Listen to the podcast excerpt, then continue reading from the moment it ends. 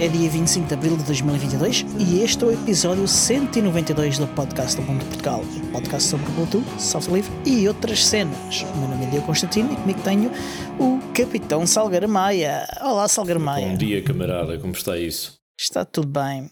E tenho o Aquiles. Olá, Aquiles. Olá, meu subalterno. Olá, meu capitão. Para quem não nos está a ver, uh, obviamente que tenho os co-anfitriões do costume, o Miguel e o Tiago Carrondo. Para quem não está a ver, está a perder uma festa, que é sempre é o costume. Exatamente, exatamente. Olha, vou começar aqui pelo Salgueiro Maia, já que é um grande dia que devemos ir ao Salgueiro Maia. Como é que foi a tua semana, meu caro? Pá, a minha semana tenho, tenho imensa coisa para, para contar da minha semana. Como sabes, saiu a nova versão do Ubuntu. Isto foi um fortote. Uhum. Calha bem estarmos a gravar isto no, no Dia da Liberdade. E então. É verdade. Esta semana. Quantos upgrades fizeste? Quantos quê? Quantos upgrades fizeste? Upgrades. Ah, não fiz nada ainda porque eu sou muito desconfiado das atualizações. Eu vou sempre, sou conservador. Portanto, o que é que eu Trocas fiz? desconfiado por cauteloso então, e ganhas dois pontos na reputação do pessoal. Sou conservador em termos de, de, distribuições e de atualizações e essas coisas todas. Então o que é que eu fiz? Instalei o Ubuntu 22 numa máquina virtual para dar umas voltinhas, para fazer a rodagem do carro até à Figueira da Foz. Estive a experimentar e gostei, por acaso gostei. Está, está mais, mais polido, mais levezinho, mesmo em termos de interface e tudo, que era aquela coisa que era a minha grande uhum. pecha com o Gnome Uh, já me agrada mais um, e ainda tive a oportunidade de instalar o Ubuntu Mate, Mate, Mate, Mate e, é, espanhol. e para fazer também a mesma rodagem. Portanto, fiz isso com o Ubuntu normal, clássico, Vanilla, e fiz isso uhum. com, com o Mate também. E entretanto vou experimentar, ainda não tive tempo, mas vou, vou experimentar outros sabores baseados em 22 para ver que, okay. como é que a coisa corre. Entretanto, fui a uma reunião com a ESOP. Tudo em máquina virtual. Ah, tudo em máquina virtual, sim. E depois, quando eu okay. achar que vale a pena fazer uma atualização, é, depois penso nisso. Eu, eu gosto das coisas uh, polidas assim já com. Eu primeiro deixo as outras pessoas arranjarem os problemas todos que possam haver e depois. É carne, carne exato, para canhão, exato. né? Eu deixo-os ir à frente. os primeiros a, os primeiros a correr são os primeiros a cair. Vão, vão lá ter, eu, eu vou lá ter, vão andando e depois quando as pessoas veem o que, como é que aquilo está, dizem qualquer coisa. Inserir música dos Diolinda aqui. Exato e, entretanto, fui a uma reunião com a ESOP para meios de comunicação sobre o software. Peraí, peraí, peraí, peraí, peraí. As pessoas podem não saber o que é que é a ESOP. Exatamente. Então, a ESOP é uma espécie de fork da Ansol. Um, estou a brincar, estou a brincar. Não, a ESOP é a Associação de Empresas. Temos, já temos sangue aqui a, a, correr. A ESOP é a Associação de Empresas de Software Livre ou empresas que são baseadas ou trabalham com software livre ou que usam software livre em Portugal. E eles fizeram pequena, uma pequena sessão, como fazem regularmente, para desta vez virada para os meios de comunicação, sobre o software livre nos meios de comunicação social, sobretudo. E entretanto vai haver outra sessão esta quinta-feira. Uh, e, enfim, eu tenho, tenho algumas perguntas para fazer. Eu tenho já perguntas sobre isso. Uh, software livre na comunicação social de que ponto de vista do, do de, de, utilizarem software livre na comunicação social ou de falarem de software livre? De utilizarem software na livre comunicação. na comunicação social, sobretudo. Tudo o que tem a ver com a produção de meios de comunicação, edição, edição de imagens, escrita, publicação de publicações impressas, mas também, também eles têm uma lista de software recomendado para fontes jornalísticas, por exemplo, tudo o que tem a ver com um, a proteção do anonimato algumas fontes, o software seguro e encriptado para usar nas comunicações com essas fontes, etc, etc. Por exemplo, Secure Drop é um uh, desses? Não me lembro. Há uma lista, mas, mas não me recordo se isso hum. estava na lista. Ok. E portanto foi interessante. A, a empresa para a qual eu trabalho obrigou-me a levar para casa um computador com Windows e o computador está desligado desde a semana passada. não sei se devia dizer isto, mas ainda não lhe mexi, vou evitar ao máximo. É assim. E entretanto. Podes aproveitar. Põe-se uma rede e... à parte. Exatamente. Pois, pois, pois. Uh... Não, não, o problema não é a rede, o problema na é mesmo rede, eu ter de. Na rede que o, teu, que o teu empregador te forneceu para tu poderes ligar esse computador à internet. Certamente que ele te arranjou uma ligação Uh, Também. Eles, eles, usam, uhum. eles usam VPN. Uh, deles não, para, não foi isso que eu disse. para ligar não foi isso que eu disse. Não, não, não, não, não, Ah, mas eles, se, eles me, é, se eles me pagam. Como é que ligas a VPN? Com... Não é se pagam, é se providenciar uma ligação à internet para tu poderes ligar esse equipamento do demónio. Ah, não, isso, isso tem que ser com, com a minha ligação. E não pões isso dentro de casa, põe isso no jardim, põe isso na varanda, no pátio. Eu, eu por mim, punha para um terceiro andar e tirava da varanda, mas isso é outra conversa. Eu espero que ninguém. Coitadinho, aquilo isto. pode correr outras coisas, de certeza. Ah, não, claro, o problema é que tem BitLocker. E as pessoas que eu não pensei já nisso. O problema é que aquilo tem BitLocker, mas eu vou dar a volta mas, Então ainda podes instalar VMs e corrê-las em full screen ou, ou WSL. Portanto, é. tens várias opções de utilizar Boa eh, ideia. software Boa livre. Ideia. E, e de qualquer maneira, eu não posso, eu vou evitar ao máximo tocar na, naquele aparelho porque eu tenho alergia e depois fico cheio de comichão. Depois tenho que ir buscar aquele sabão que tu usas para as obras, tem pedra pomes, sabes? Que vendem nas, nas mercearias.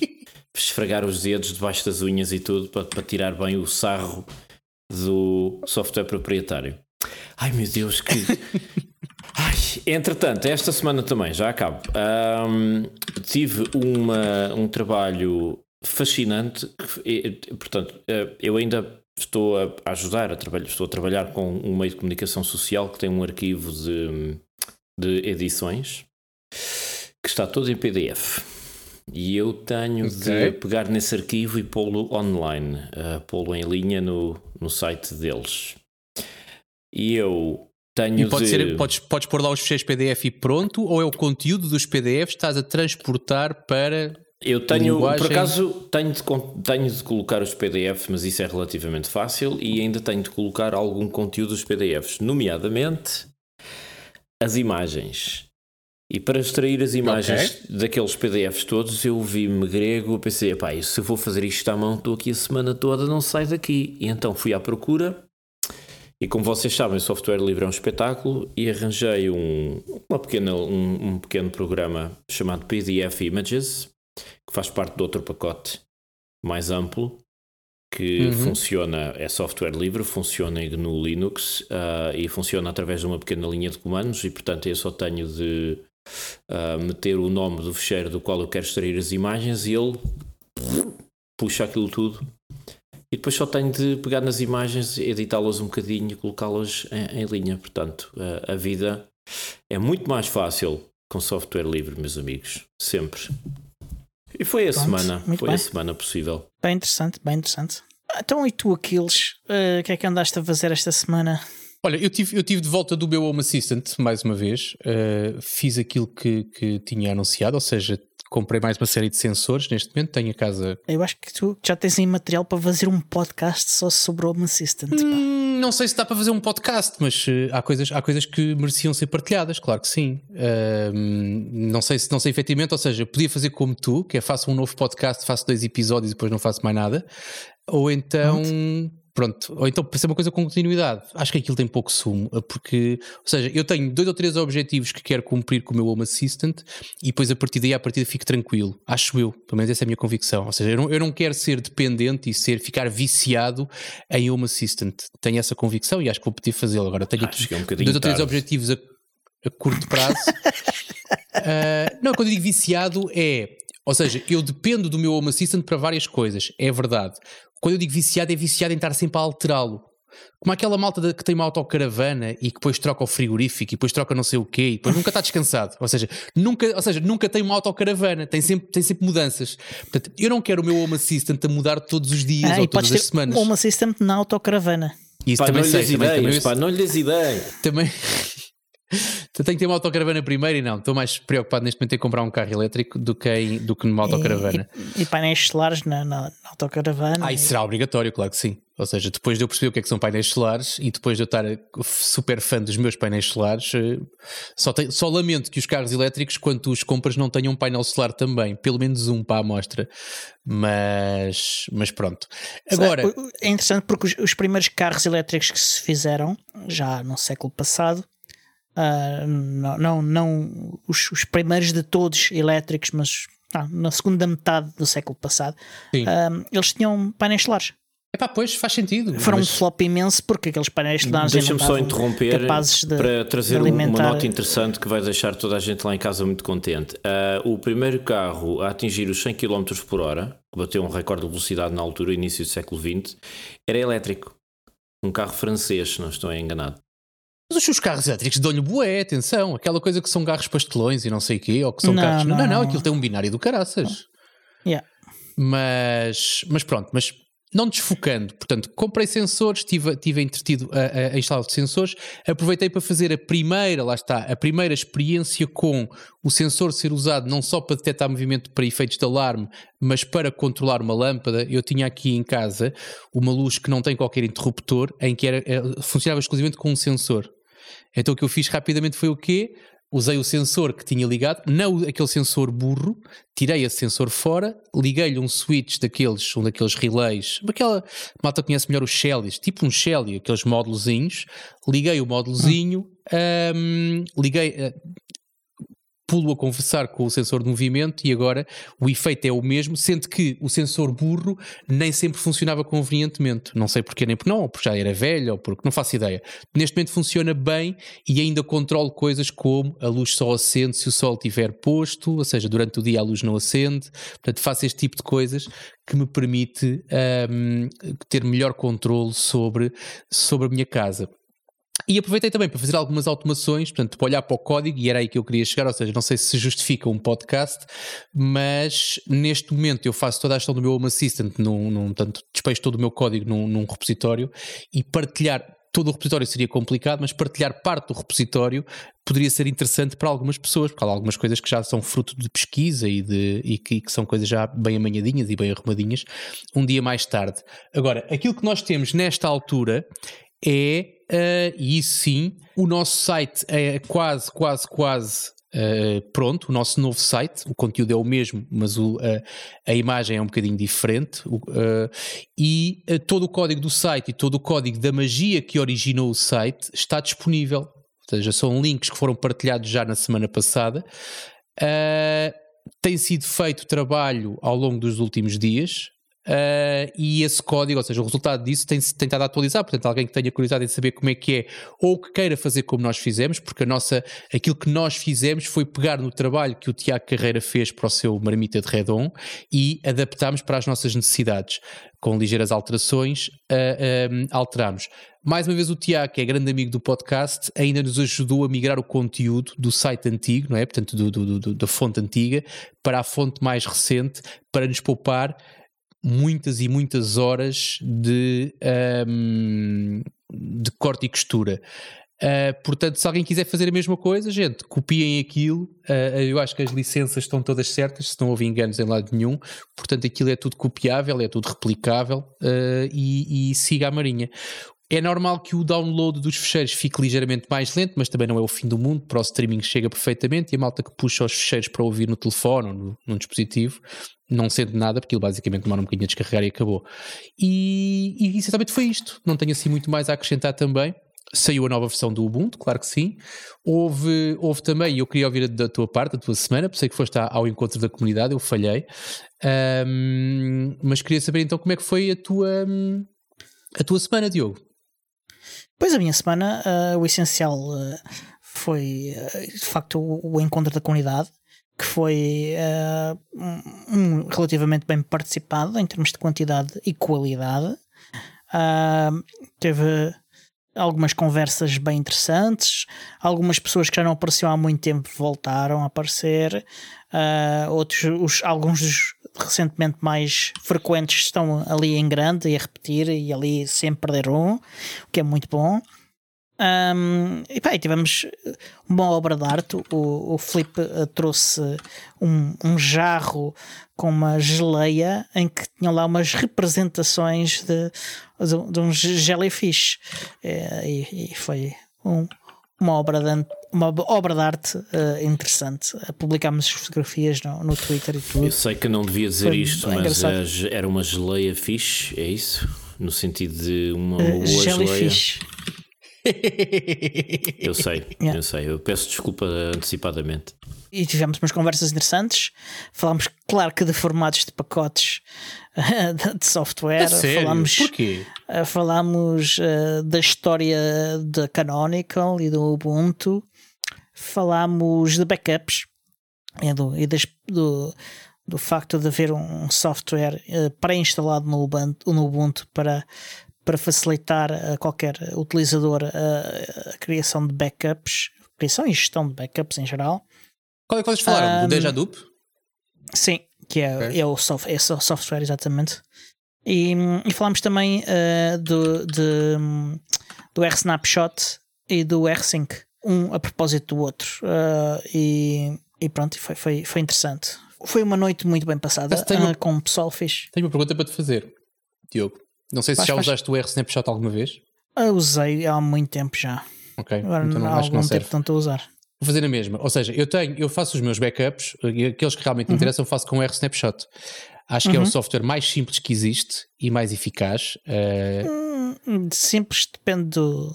Quando eu falo backups, que- falo backups de servidores, backups de coisas que sim, seja, aí, aí, aí, aí concordo contigo, sim. Falta-me dar-te essa parte do contexto, porque sim, pa- pa- não é uma aplicação gráfica, portanto eh, aquilo é usado. Eh, mas pronto, mas é, é, é com ele que eu faço os meus backups diários. A minha pergunta é: como é que tu replicas o resultado? Ou seja, como é que fazes um segundo backup dos teus R-snapshots? Essa é que é a questão desafiante. Porque eh, não sei se tu sabes como é que funciona o R-Snapshot, aquilo tem várias maneiras, mas como é que funciona se fizeres backups incrementais? Ahm, aquilo que faz basicamente ele faz uma, uma, uma sucessão de links para os fecheiros que são iguais para não te ocupar demasiado espaço. Sim. Quando tu usas o R5, a coisa complica um bocado, complica bastante. Atenção, porque o, o, o R-Snapshot utiliza o R5 por trás. Sim, sim, fazer- eu sei disso. A, a questão não é essa, a questão é se tu depois a seguir queres fazer um backup, ou seja, tens uma máquina 1 de backups e fazes os teus backups lá, queres ter aquela velha questão, não é? One is none, two is one. Yeah. Portanto, queres fazer um backup Tá. dessa máquina, tens duas opções, ou fazes duas vezes R-Snapshot para dois sítios distintos, e na minha É opinião é uma possibilidade, mas é um desperdício de tráfego das máquinas principais. As máquinas principais teoricamente estão em produção Sim. e tu não as queres eh, massacrar Sim. duas vezes. Portanto, faz sentido que as máquinas de backups depois conversem entre elas, à hora que entenderem, Uhum. como quiserem. Yeah. Um, agora, fazeres R5, eu pelo menos estou a ter algumas dificuldades porque um, ainda não encontrei a medida certa. Porque eu tenho, eu tenho backups, imagina, eu tenho um disco rígido com 4 teras a fazer backups e ele está com uma ocupação de 50%. E tenho um disco de 8 teras que não consegue replicar o conteúdo dos R-Snapshots. Aí é que está. Porque ele faz, uma- Hum, ele faz a ok. gestão dos links é a feita de forma diferente. Quando tu fazes um R5 para outra máquina, Uh, tu tens a opção de dizer ao R5 se tu queres que ele replique o fecheiro ou replique o Symlink. Sim. Por algum motivo isso não está a Atenção, funcionar o R, convenientemente. o R-Snapshot usa hard links. Uh, é como digo, não Que tem também tem, e, também, e também há a possibilidade com o R5 de preservar os hard links. mais difícil, sim. Mas, uh, mas pronto, o meu, o meu, o meu- Ah, a outra possibilidade é, é o TAR. ok, se calhar contar, mas o o, TAR preserva os atributos dos fecheiros. mas o, o- depois o problema, aquilo que eu senti foi que uh, eu tentei usar outras ferramentas, mas uh, puxavam demasiado pela máquina. Ou seja, a minha segunda máquina de backup é um Raspberry Pi e ele não aguenta. Ou seja, se começas-lhe a dar muito, são muitos fecheiros, é muita quantidade de informação e ele começa ali a, a tratar aquilo tudo até que estoura, estampa-se, estampa-se e morre, morre de vez. É preciso isolar Ok. o botão. Um, Mas pronto, fica para outro episódio, não te preocupes, hum. não é? Ou seja, falaste do RCP e eu lembrei-me, mas calculei que não tivesse sim, uma, sim, uma sim. resposta exata para isso, eu também não tenho. Quando eu tiver, é, é de partilhá-la aqui. Neste Ok, momento ok. tenho, aqui uma, tenho aqui um bom caminho para seguir, mas que ainda não fui até ao fim, portanto não consigo Com- tirar conclusões. sim. Com, com Raspberry Pis não sei, porque não experimentei. Ah, mas outra possibilidade é, é, é meteres o sistema de fecheiros com, com ZFS e fazeres o ZSend. E eventualmente. E fazeres um snap, ok. Poderá ser uma solução, sim. Bom, adiante.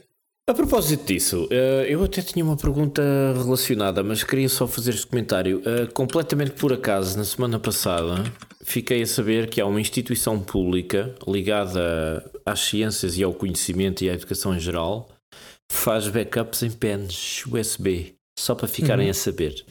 Ahm, Há fiquei- um aspecto positivo nesse teu comentário. O aspecto positivo é faz backups. Tens montes de insti- de instituições que se calhar nem backups fazem. Pois. Sim. O suporte não é o mais feliz, sim, concordo. Não. Ah, mas ainda a propósito disso, eu, eu estava aqui Uh, nos próximos dias tenho de usar. Eu não tenho um, um laptop, não tenho um, um portátil uh, ainda. A última vez que usei uma coisa dessa já foi há imenso tempo e a bateria já não dura nada.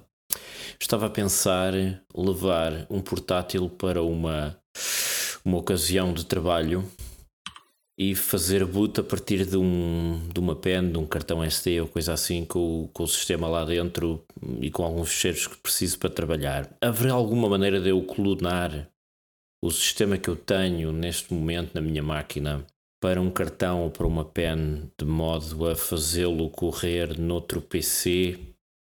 Mas, Qual é o tamanho do teu disco rígido? Epá, são várias centenas de gigas e eu não quero tudo haveria alguma maneira de clonar uh, uma parte limitada do sistema? Tinhas que andar a brincar existe? com partições e mesmo assim não era fácil. Isso atenção. existe? É a minha pergunta. Se isso existe, existe. Posso sim. dizer que já que sim. Existe, sim. Sim. Fazes um IMG, faz, ou seja, fazes uma imagem do teu disco e essa imagem tu depois vais descarregá-la onde tu quiseres, num cartão, numa pen, uh, onde tu quiseres. A dificuldade que tu vais ter é gerar o tal IMG, porque o teu disco rígido é grande, tu vais ter que encolher a partição, vais ter que fazer um IMG da partição, vais ter que dizer que a partição, ou seja, fazes uma imagem no disco inteiro, fazes. Ou seja, eu vou-te dar um exemplo, eu comprei um computador usado um, que trazia um sistema operativo que não me agradava, e, mas eu queria usar o disco rígido. Portanto, aquilo que eu fiz foi, assim que o computador chegou, eu fiz uma imagem desse disco rígido como está, igualzinho, com o sistema operativo miserável que tinha, com tudo o que lá estava, IMG, backup daquilo, guardei instalei aquilo que me apetece. Um dia mais tarde que eu queira voltar a pôr aquele computador no seu estado original ou que queira pôr um anúncio na internet para vender aquilo ou qualquer coisa, eu pego no IMG, volto a colocar no disco rígido e ele está como estava no dia em que chegou. Um, quando tu mexes com tamanhos, a coisa complica um bocado. Portanto, tens duas uma. Ou tu tens um disco rígido que não é muito grande, imagina 256 GB, e tens um cartão de memória, ou tens uma pendrive de 256 GB, que já é grandota, é? e que não sei como é que estão os preços das penas agora, mas que já é grandota, ou se queres mexer-te com tamanhos, eh, vais ter um bocadinho mais de dor de cabeça. Pois. Não sei se o Diogo tem experiência yeah. nisso ou não, mas eh, encolher pois. a partição e fazer IMG da partição e dar-lhe boot e mais difícil. Hum. Não é impossível, atenção, é tecnicamente possível, claro que sim. É um exercício de paciência. É, é um exercício de paciência. Olha, posso dizer já o que é que tenho aqui. Uh, tenho 70 tenho um total de 297 GB e tenho. Esquece, 70, não é por aí que tu vais. Não, não, 74 não, não, não, não, não. Tens que ver o tamanho do disco. É irrelevante. O tamanho do dispositivo. Quando fazes uma imagem de um dispositivo, é, é o tamanho do dispositivo hum. ou da partição. Não é o que é que está ocupado. Yeah. Isto não é um zip. A menos que haja alguma ferramenta que te faça isso, eu não conheço. Pois eu também, também não. não por isso é que eu perguntei. Eu hum, nem sei se isso é uma. É, se isso existe sequer, se alguém alguma vez se meteu a, a fazer uma coisa dessas. Mas tudo bem, era só uma pergunta do alto da, da minha ignorância para tentar perceber o que é que, como é que isso poderia funcionar. Uh, pois. Mas são várias centenas é de gigas, nem vale a pena pensar em. Agora, a minha pergunta é: porquê é que tu não fazes então, não pegas num cartão vazio e não lhe instalas o sistema operativo que tu vais precisar só com aquilo que vais precisar e aí usas o tamanho do cartão. Sim, sim, é sim. É, é, isso que eu vou, é isso que eu vou fazer. Mas eu pensei que estava aqui a pensar se não haveria um atalho que me permitisse poupar tempo e chatice e pá, faço um clone deste disco. Espeto num. O que tu tens é ferramentas. O que tu, tu vais usar um, um. Não, não é preciso. É um portátil, não é? É um portátil. O que tu podes fazer é, existem aplicações, eu não uso isso há anos e anos, mas isto é uma aplicação que tu podes fazer um ISO do teu sistema operativo que tens instalado no momento. Ou seja, pois. queres fazer uma, uma, uma imagem, fazes um ISO e depois pegas num cartão vazio, pegas no ISO e dizes é para instalar ali, faz favor. E ele vai-te instalar aquilo que tu tens. Sim, sim, sim. sim. Isso pois. era aquilo que a malta fazia para fazer, e depois chamavam-lhe flavors, mas uh, Uh, mas era o que a malta fazia para fazer hum. algumas versões, algumas versões para ah, pá, é fixe, imagina. Eu sempre que instalo o Ubuntu, desinstalo o, o LibreOffice e instalo o Abbey Word. Eu sempre que instalo, portanto, em vez de fazeres isso 20 vezes, se instalas 20 vezes o sistema operativo, instalas como queres e tu és um gajo desses que tens o sistema operativo aí ou o POAN, fazes uma imagem do teu disco rígido, fazes um ISO e quando instalares, ele vai, vai aterrar na máquina com as tuas, com o teu software, com as tuas configurações. Eu já te fiz uma imagem yeah. de um, do meu sistema Pronto. no Raspberry Pi. Um cartão, um Raspberry Pi, exatamente. É uma coisa até, parecidíssima. Eu até passei isso, mas depois houve ali kernel panic, não sei o que, e não funcionou. Uh, não me recordo já dos. dos Lembro-me do processo todo, lembro-me sim, porque eu elogiei bastante as tuas qualidades enquanto personalizador de desktops especificamente para Raspberry Pi. Um, não me lembro do final, mas lembro-me de disso acontecer. O sistema é muito parecido. Tens que arranjar, é, ou seja, porque o Raspberry Pi é ARM e aquilo do teu computador provavelmente não vai ser ARM, digo eu. Yeah. Uh, portanto, vais ter que fazer uma instalação que não seja ARM, mas, uh, mas a coisa dá-se, a ciência, a ciência acontece. Não é a ciência, é a magia. A magia há de acontecer. Bem, tenho uma semana para resolver isso. Vou ver as opções que há. Ok. Uh, adiante. Uh, ainda uh, nas coisas que eu tinha aqui para falar, tenho aqui algum feedback que já estava. Já vem do passado, já dá, já dá alguns meses. Quão passado? Pronto, é isso. Quão passado? Lembras-te de falarmos sobre a possibilidade de aceder a serviços que estão a correr dentro de containers ou VMs do LXD a partir de fora do host? Claro que sim. Pronto. Uh, o Stefan Graber uh, evitou uh, eu ter trabalho de ir à procura do, do, dos vídeos em que ele falava disso. Um, e publicou hoje ou ontem ou coisa assim um vídeo um, em que explica as formas de fazer isto no LexD e só, só assim muito resumidamente uma é baseada em Macfillan um, utilizando uma interface de rede do host, portanto uma que esteja disponível para para, utilizar só para este propósito. Uh, outra é utilizando bridge de, de, do LexD e fazer roteamento a nível da rede. É o mais normal, sim. Digo eu que é o mais normal. Outro, uh, eles todos são bastante normais. Uh, depende do, do, caso em que estiveres e, e, e, por exemplo, se estiveres a trabalhar num sítio é possível que não tenhas acesso a poder a, a alterar as regras do, do roteamento dos routers onde trabalhas. Uhum. Uh, algumas pessoas poderão, outras não poderão. Uh, outra é, é utilizar uh, uh, a, a, bridge, uma bridge e colocar a interface do, do, do host na bridge também. E a outra é utilizar a funcionalidade nativa proxy? de proxy do LexD. Exatamente, faz sentido. A do proxy, eu, eu, quando disse, deixar, quando disse aquilo, a mais comum não é essa, a mais comum é o proxy, desculpa. Era aí que eu queria chegar. Ou seja, não é a mais hum. comum, estou a, ser, estou a ser egoísta, é aquela que eu uso. Eu uso do okay. proxy, e... é aquela que eu vejo mais transparente, é aquela que é nativa, não complica, está ótima e uhum. de por cima o Ansible dá-se bem com isso, portanto consegues acelerar aquilo facilmente com o Ansible, está ótimo. Pronto. Funciona ou não mexe? Um, pronto. O link para o vídeo fica aí também nas notas para quem quiser ir ver. Dito isto, vamos à, àquilo que, que, que nos traz aqui hoje, que é a release do, do Jammy Jellyfish. Ah, é? Um, é. Ah, Hoje é. Eu pensei que era, ah, estamos aqui que era o dia da liberdade, pá, da revolução. Pá. Mas, mas claro, mas claro que, então. eu vim cá pela liberdade, não vim para mais nada. Não estou preparado para mais nada. Jellyfish é uma revolução que traz-nos liberdade. É, é, verdade, oh, camarada. Então fale-nos lá no, no, no, Jellyfish, essa revolução que nos traz liberdade, pá. É verdade. Tens que acabar as frases com pá. Hoje temos que acabar tudo com pá, pá. Sim, pá. Pronto, 74, pá. pá. Então, pá, o, o Jamie Jellyfish tem alterações, pá, que a nível visual, pá, são de facto uh, bastante evidentes, pá. Um... Hoje quanto tempo é que ele aguenta? Eu estou curioso, já estou já a contar. Um, pronto, o upgrade para o GNOME uh, 42 está uh, de facto pá, uh, completado. Ele agora não consegue parar. e vocês vão ver que peraí, de facto. Espera aí, espera aí, pá. Agora, a pergunta, a pergunta que se impõe é a mesma, que é VMs à parte, instalações de raiz à parte, quantos upgrades é que a malta aqui já fez? Upgrades. Do release upgrades, upgrades bumba. Ainda nenhum. Tenho backups a correr para fazer upgrades. Ok. Ui, mariquinhas, preciso fazer um backup. Ah, pá, backups. É, eu ainda, eu ainda estou a usar... Upgrades do Ubuntu que precisam de backup. Eu ainda estou a usar o Ubuntu 20.04. Pronto. Eu ainda estou a usar 16.04, 18.04 Meus amigos. e 21.10. Eu tenho, eu tenho alguns, agora neste momento tenho nas mãos, volta e meia, pouco tempo, felizmente, pouco tempo de cada vez, mas volta e meia eu tenho o Ubuntu 12.04 nas mãos, Uau. só para calar a boca a toda a gente. Mas, mas eu estou a falar aqui de casa. Sim, não, aqui em casa aqui não. Casa. Aqui em casa tenho o meu ThinkPad em 21, em 21.10 que ainda não recebeu, que ainda não recebeu a ordem para fazer o upgrade, ainda antes de começar o episódio, antes, antes de, de, começar a gravação do episódio, fui tentar ver outra vez. Ele ainda não existe, ou seja, eu não quero forçar aquilo, portanto, eu sei que se fizer um menos Sim, D, também não vou forçar. Portanto, não vou forçar, portanto, ele há de receber quando se sentir preparado. Não vamos forçar as pessoas, uh, nem os equipamentos, a coisas que não estão ainda, para as quais eles não estão preparados, Portanto, Exatamente. aquilo que vai acontecer é quando, e estou curioso, porque é assim, é a única máquina não LTS neste momento que eu tenho, é o ThinkPad, e eu quis instalar a última versão. Tenho duas.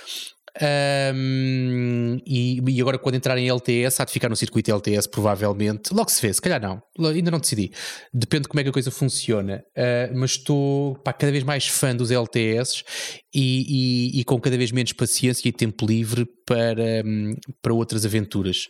Não estou com isto a dizer mal das versões no LTS. Eu sou um, acho que as versões no LTS são perfeitamente estáveis e praticáveis.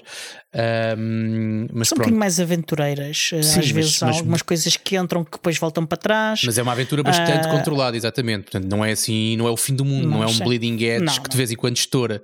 Portanto, não estou com isto a dizer isso. Agora, eh, o conforto e a preguiça juntas fazem com que eu tenha vontade de estar em LTS e aí não me chatear mais.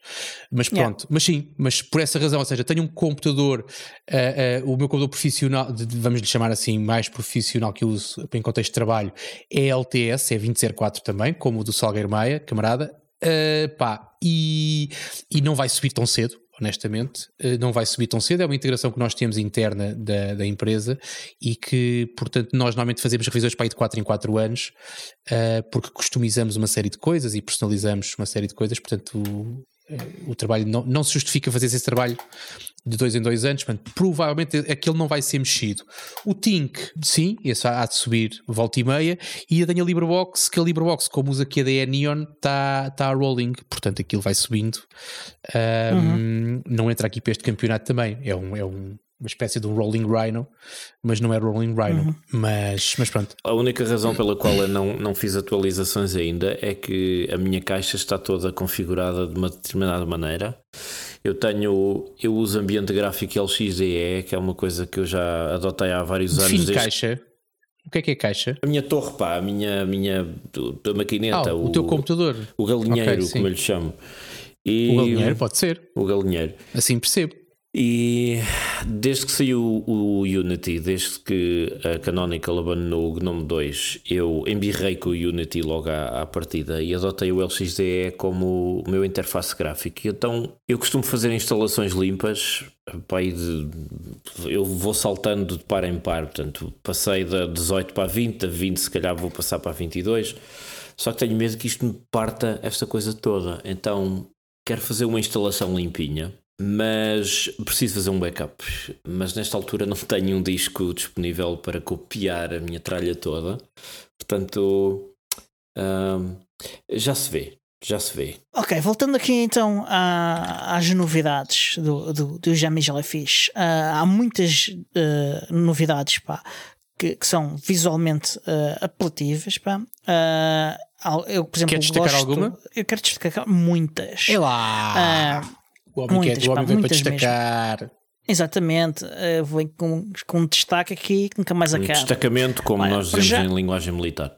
Exatamente, um destacamento. Em primeiro lugar é o GNOME 42 que, que traz coisas pá, como a alternância entre desktops virtuais pá, que até agora era vertical, passou a ser horizontal para garantir a igualdade entre todos. Não há aqui uh, uns a mandar mais que outros. Uh, portanto, é tudo só horizontal, todos iguais. E é, isso permite arrumar as coisas. Exatamente. Arrumar as coisas de uma forma mais. Uh, que eu, eu acho que, que, fica melhor. Em termos de performance, ele está muito mais rápido, pá, muito mais fluido, muito mais responsivo. Uh, e toda a gente que eu, que eu, que eu vejo uh, a usar já o 2204, pá, diz-me a mesma coisa. Ah, portanto, há de facto aqui um grande sucesso. Pá. O, os temas continuam a haver um, um, claro e um escuro, obviamente, que já o Yaru já, já vem com essa há algum tempo. E o Miguel já falou aqui isto, uh, não sei se ele já falou disto, mas creio que ele vai querer falar disto, que é uh, as cores que acentuam uh, os detalhes, como as scroll bars, os, uh, o background de, de, de, de campos de, de, de checkbox, a cor, de, a cor temática, uh, o, sim. faz os highlights todos de, uh, agora passou a ser opcional entre 10 opções diferentes. Uh, por omissão vem o laranja do Ubuntu, pá, mas há outras nove cores pá, que, que podem escolher uh, e, e, e, acho que isso é porreiro, pá. É porreiro, pá. O tema, uh, o, o, tema GTK passou uh, também a ter cantos mais arredondados, pá. ele já era um também bocadinho. reparei nisso. Hã? Reparaste? O que é que achaste Epá, disso? Quando falas, disso em assim? cantos, quando falas em cantos, falas em Zeca Afonso ou. Uau! Estou a falar de cantos de coisas como, por exemplo, pá, uh, aqueles pop-ups que aparecem quando tu aumentas e baixas o som ou, ou aumentas e baixas o brilho do ecrã com, com, com o teclado, uh, ou, ou, ou uh, os tooltips que aparecem quando tu carregas nos indicadores. Pá. Um... Esquinas, portanto, cantos no sentido de esquinas. Sim, sim, sim mas sim, são, sim. também são, podem, são chamados cantos de intervenção, porque intervêm no ecrã, não é? Quando estás a fazer alguma coisa. Isto hoje está forte, pá. Está forte. Era aí pá. que eu queria chegar. Está tá, tá valente. Um... Para a semana gravamos no 25 de Abril outra vez. para a semana gravamos no 25. Está bem, pá. Uh... 25 de Abril sempre. Sempre. Sempre. Pronto. Exatamente, software proprietário nunca mais. Um, o, o modo escuro uh, está, está mais consistente, pá. Está mais escuro. Uh, exatamente, tá, é verdade, pá. Uh, porque haviam coisas pá, que, que pareciam que ainda eram com cor clara, com o background claro, e agora passou a ser tudo escuro. Sim, também reparei. Está tá mais perfeitinho. Uh, há outra coisa pá, que aqui eu chamo a funcionalidade uh, Marcos Costales, pá, que é a possibilidade de arrastar ficheiros de, das, tuas, das tuas diretorias para o desktop uh, do, do, sistema. Pronto. Não era possível pá, até agora com o GNOME, desde, desde, desde a transição para GNOME. E era uma coisa que o Marcos se queixava constantemente. Aliás, ele chegou a fazer um vídeo pá, no YouTube pessoal dele em que ele mostra como se substitui o Nautilus pelo Nemo, acho eu, pá, e, e teve algum sucesso. E, e, ele, que sempre fala comigo, pá, faz questão de falar disso. é uma conversa reciclada muito interessante que nós temos. Além disso, uh, há opções como, por exemplo, o controle do, do consumo energético pá, que foi integrado, foi integrado nos, nos indicadores, pá, que era uma coisa que, que, faltava. Acho que era o Ruben Carneiro que me falava disso, pá, de, de, de, de faltar isso pá, na, nos indicadores. A aplicação de screenshots foi também melhorada. Uh, agora tu consegues pá, uh, selecionar com, com mais facilidade a parte do ecrã que queres capturar e também tens pá, acesso muito mais facilitado às funcionalidades de gravação de vídeo do desktop. Que era uma coisa que já existia, pá, mas que, que estava de facto uh, inacessível a não ser que soubesses os detalhes ou, ou que fosses ler o manual. Pá. Um... Opa, mas e para ficares mais bem servido, pá, usavas quase sempre para uma aplicação diferente, pá, e não a aplicação nativa, pá. Porque exatamente, uh... pá, era complicado, não só por atalhos, mas por, também por funcionalidades, por, por características, pá, da aplicação, ou da, nem sei se pode chamar uma aplicação, mas pronto, da, da função. É uma aplicação. Sim, pá. Mas uh, se neste momento está melhorado, pá, olha que, pá, acho que marcaram dois pontinhos, pá. Sim, sim, também acho, pá. Uh, e outra coisa fixe que foi, que, foi, que foi adicionada é a possibilidade de criar ficheiros zip e ou ficheiros comprimidos em geral uh, no Nautilus uh, com password, pá, que era uma Olha. coisa que não existia nativamente. no, no Nautilus não, não existia nativamente. Ora, isto a nível de desktop, depois, debaixo do, do, do capô, temos o kernel 5.15, que é um kernel LTS. É é, uma, por isso é que uma foi frase que fica tão melhor em estrangeiro, não é? Debaixo do capô. Como é que se diz? Como é que se diz em português? Debaixo do capô? Debaixo do tejadilho? Será? Não, Não, não, o capô, capô não é jadilha é outra coisa. Não. Há tradução para capô. Debaixo da tampa? Não, é a palavra Debaixo é da capô. tampa do motor. Não, capô. Não, a tampa do motor não é isso, Ah. exatamente, é capô. Pois. Pronto, ahm, o, o, aqui o, o- nosso ouvinte e patrono Pedro Gaspar já perguntou aqui se, o- se o, o Wayland vem para a missão, pá, e ele já vem para a missão desde o 18 Ui, ui, já. do 10, pá, coisa assim, Já, pá. em, para dispositivos Intel, para quem tem gráficas Intel, pá. Para quem tem gráficas da Nvidia, pá, agora a situação complica-se, pá, porque ah, a Canonical tentou que ah, ah, todas as máquinas com, com dispositivos Nvidia, pá, viessem já também com o Wayland Pro missão, porque entretanto a Nvidia fez um conjunto de desenvolvimentos pá, para facilitar ah, ah, o funcionamento do, do, pá, do, do driver proprietário pá, ah, em, em Wayland. E à última da hora, pá, a, a Nvidia ah, veio pedir pá, à, à Canonical gráficas que se sejam discretas um, e que sejam que não façam parte de, de soluções híbridas ainda não viessem com o Wayland Pá. viessem ainda com o Shorg Uhum. e por isso essas ah, ainda vêm com o Xorg ah, as híbridas já vêm com o Wayland pá. Ou seja, Portanto, a, Nvidia, a Nvidia está armada em Spinola, não é verdade? Pá, é, é, é, é, é reação, é pá, reação, é pá, reação, pá. reação. É reação, pá. Não dão conta do é recado. verdade quem é que ficou sem. É quem, é que, quem é que teve aquele hack? Foi a Nvidia. Qual hack? A malta da Lapsus que andou a sacar o código. sim, foi da Nvidia, não sim, ah, eles arrancaram toda a gente basicamente foi? Depois andaram aí a varrer malta. já, Nvidia, a sim, mas... Samsung e por aí adiante. Pronto, mas a cena A das gráficas, a malta aí dos drivers gráficos e não sei o que, ficou todo contente porque com acesso ao código a coisa torna-se um bocadinho mais. É, pois, só que isso não aconteceu. ainda, ainda que eles andam a negociar a vender a cena. Ah, está.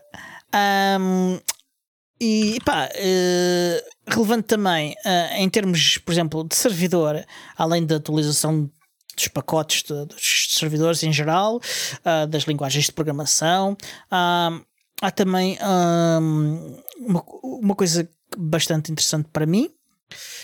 Que é o, o LexD5, que também foi uma release e que acho que isso dá um episódio inteiro só para falar de LexD5, portanto não vamos falar agora. Mas há uma, há uma coisa que me interessa que é uh, a quantidade de plataformas que o Ubuntu pá, que suporta agora, pá, que é muito superior já e que, e que as pessoas não, não, não têm a noção, pá. Porque além das, das clouds com os AWS, essas Oracles e Azures e essas coisas, tra- as tralhas todas, pá, hum, há o PowerPC uh, da da IBM Power, portanto, há o S390X, há RISC-V, e isto é muito interessante, pá, porque eles estão de facto muito, a apostar muito nisso, pá. Ah, vocês podem ver nos últimos seis meses, pá, a quantidade de posts no blog da Canonical sobre risco V, pá, e as parcerias que eles anunciaram, pá, que são de facto bastante interessantes. Ah, e ainda ah, há, há- uma coisa interessante é que o suporte para o Raspberry Pi também está incluído, obviamente. Eles dizem que esta é a primeira ah, LTS do Ubuntu Desktop para Raspberry Pi com full desktop. Portanto, a outra era um hack com que faltava-lhe umas coisas e que dava para não reparar. Ah, Aleluia. e que, Agora e que corre até Pi na de versão 40 com euros. menos memória do Raspberry Pi, Uhum. o que é relevante. Repete lá, Ah, desculpa, o que é que estavas a dizer da Raspberry memória? Pi 4, ah, da- sim, a opção ah, com menos memória do Raspberry Pi é capaz de correr o Ubuntu Desktop. É, sendo assim, eu vou experimentar, porque eu até agora limitei-me ao LXDE precisamente porque quando experimentava o Ubuntu normal eh, no Raspberry Pi, Uhum. pá, eh, aquilo engasgava-se um bocadinho. Ah, qual- que- o, teu, o teu tem quanto RAM? O teu? Tem 4 GB. É como ter uma peça Ok. de 120 milímetros em cima de um, de um panar, não é? Não, assim não rebentamos com o cortel do Carmo. Sim.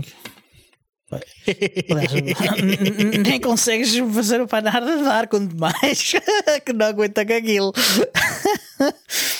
Ahm, e outra coisa interessante é que tem eh, suporte para ah, poder fazer a instalação do sistema operativo ah, na, na memória do, do, do próprio Raspberry Pi, Eh, utilizando o Raspberry Pi Imager Portanto, que é, que, é, uma funcionalidade recente do Raspberry Pi.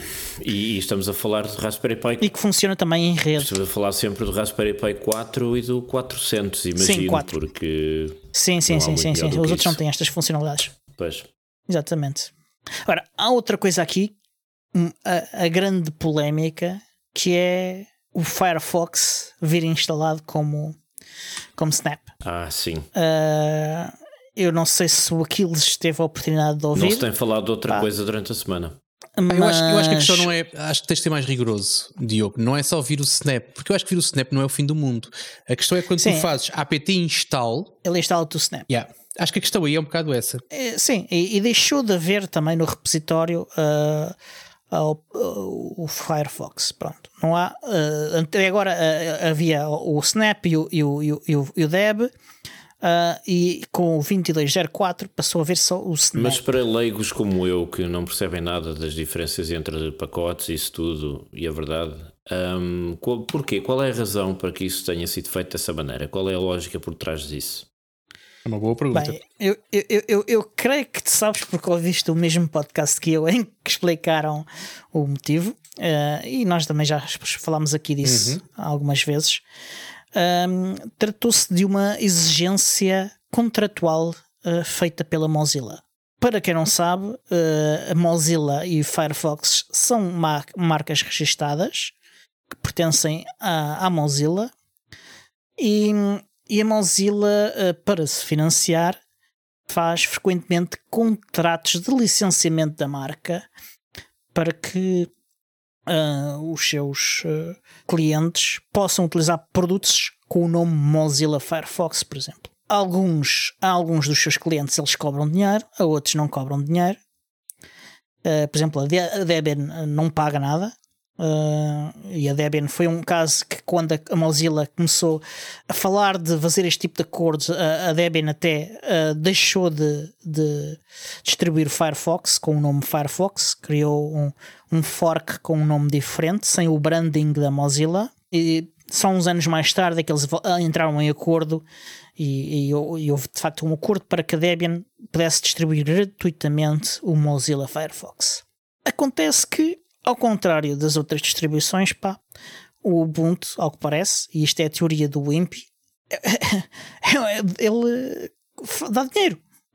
dá dinheiro, uh, não só à Canonical, mas uh, aparentemente é uma potencial fonte de receitas para, para a própria Mozilla e por isso uh, a Mozilla quer controlar diretamente o software que, que é incluído dentro, uh, portanto, o Firefox que é incluído no Ubuntu. E é isso que os snaps permitem. É uma das coisas que os snaps.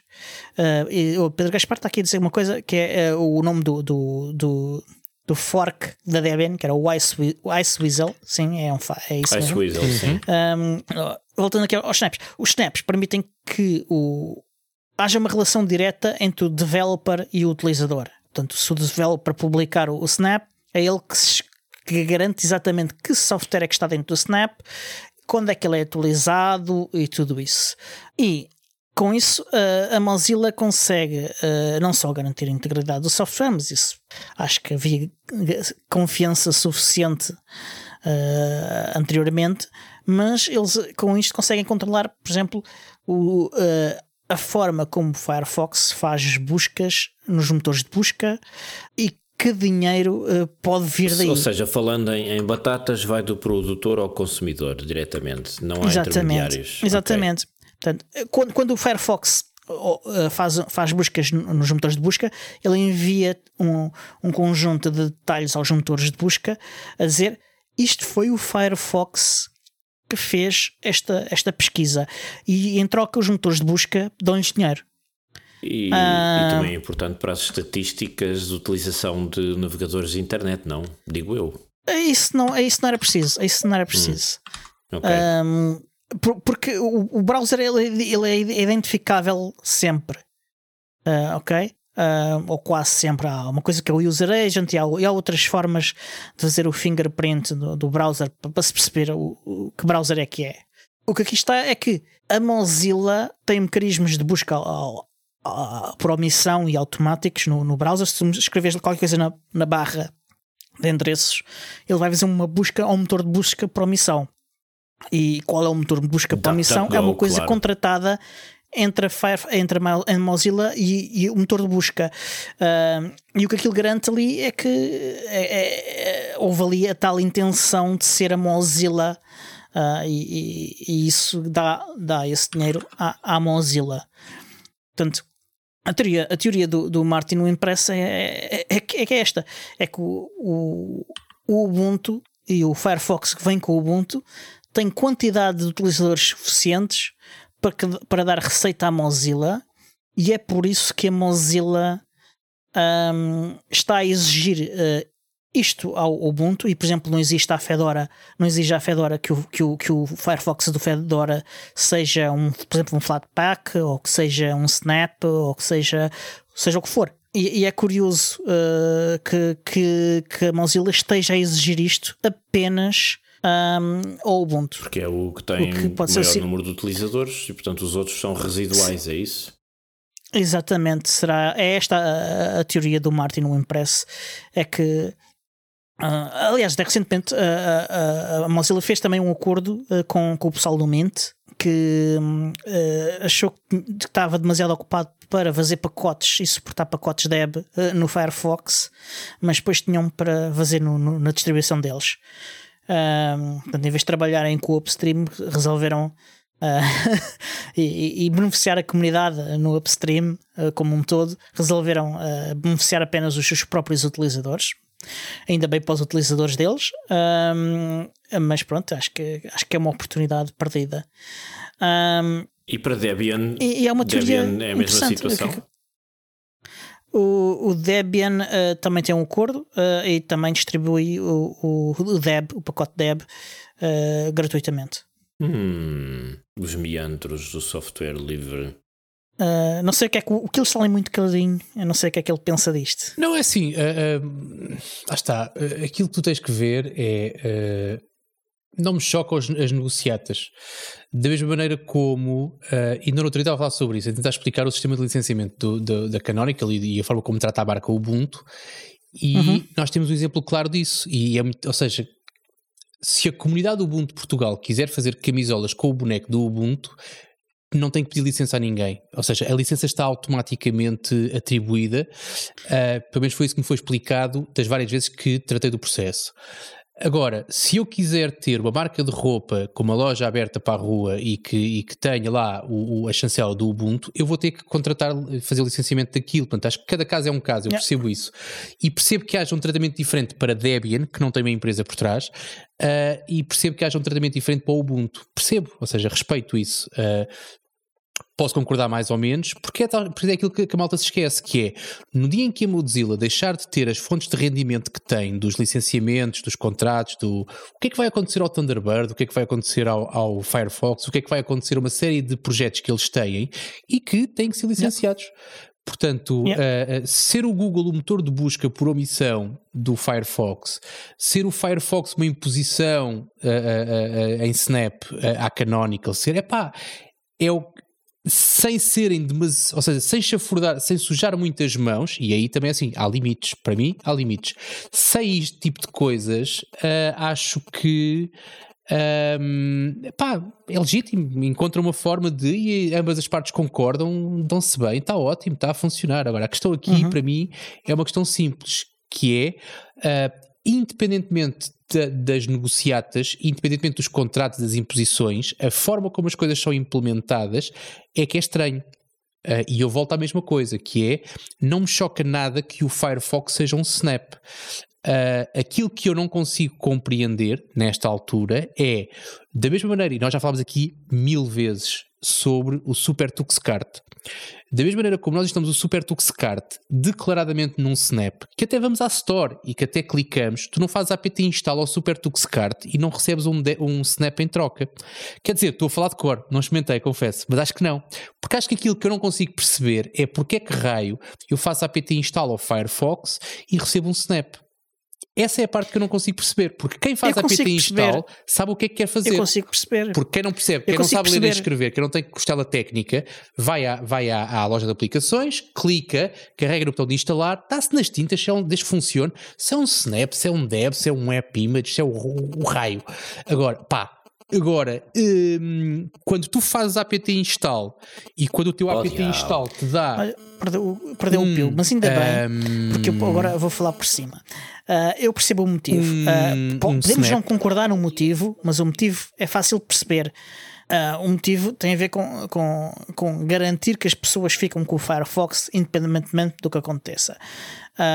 E embora tenhas alguma razão quando dizes que as pessoas técnicas ah, não deveriam ir à linha de comandos a instalar software. Pá, mas nós vemos na internet montes de coisas ah, que são dirigidas a utilizadores não técnicos, dizem fazes copy-paste e instalas software. Podemos não concordar, até. Ah, acho, acho que até acho que há aqui uma questão de expectativa ah, que- para os outros utilizadores, para os utilizadores mais avançados, ah, que, que fica gorada, ah, é um facto, mas ah, francamente acho que, que, que havia uma solução melhor, que era fazer um aviso e, e dar a opção continuar sim ou não. Mas não acho nem uma coisa nem outra chocante. Francamente, uh, não, não, não, não me preocupa tanto. Ahm, contudo, se utiliza- queres utilizar Firefox uh, e porque estamos já mesmo a terminar o nosso tempo, estou aqui a olhar para o relógio e queres uh, utilizador do Ubuntu, quer, és utilizador do Firefox e não queres usar ou não podes usar por algum motivo, e há motivos técnicos para uh, não poderes utilizar o Firefox uh, em Snap, há uma alternativa que é um PPA da Mozilla. Uh, esse PPA da Mozilla contém uh, versões uh, de suporte estendido do Firefox. Não sei se contém os outros, mas tem os de suporte estendido. Também contém os E, outros, sim. e são devs, portanto, é uma questão de, de instalarem o PPA e, e, e a partir daí instalarem o Firefox Para o utilizador comum, eh, o utilizador que clica no botão para instalar, eh, é uma coisa que se calhar lhe passa ao lado. Mas eu gostaria só de Sim, mas para esse também se calhar não faz tanta duas diferença. notas. Eu queria só chamar a atenção para o Tiago teve o seu momento Duran Clemente na RTP. Eh, quem não sabe quem era o Duran Clemente, vá pesquisar. E depois, Também eu não sei. percebo, não sabes, então aquele rapaz do MFA que foi à RTP falar e mandaram-no calar, então estava, estou-me aqui a dizer, estou-me aqui a dizer que não posso falar, então estou-me aqui a fazer sinais, Ah, é. ok, já me lembro, já me lembro.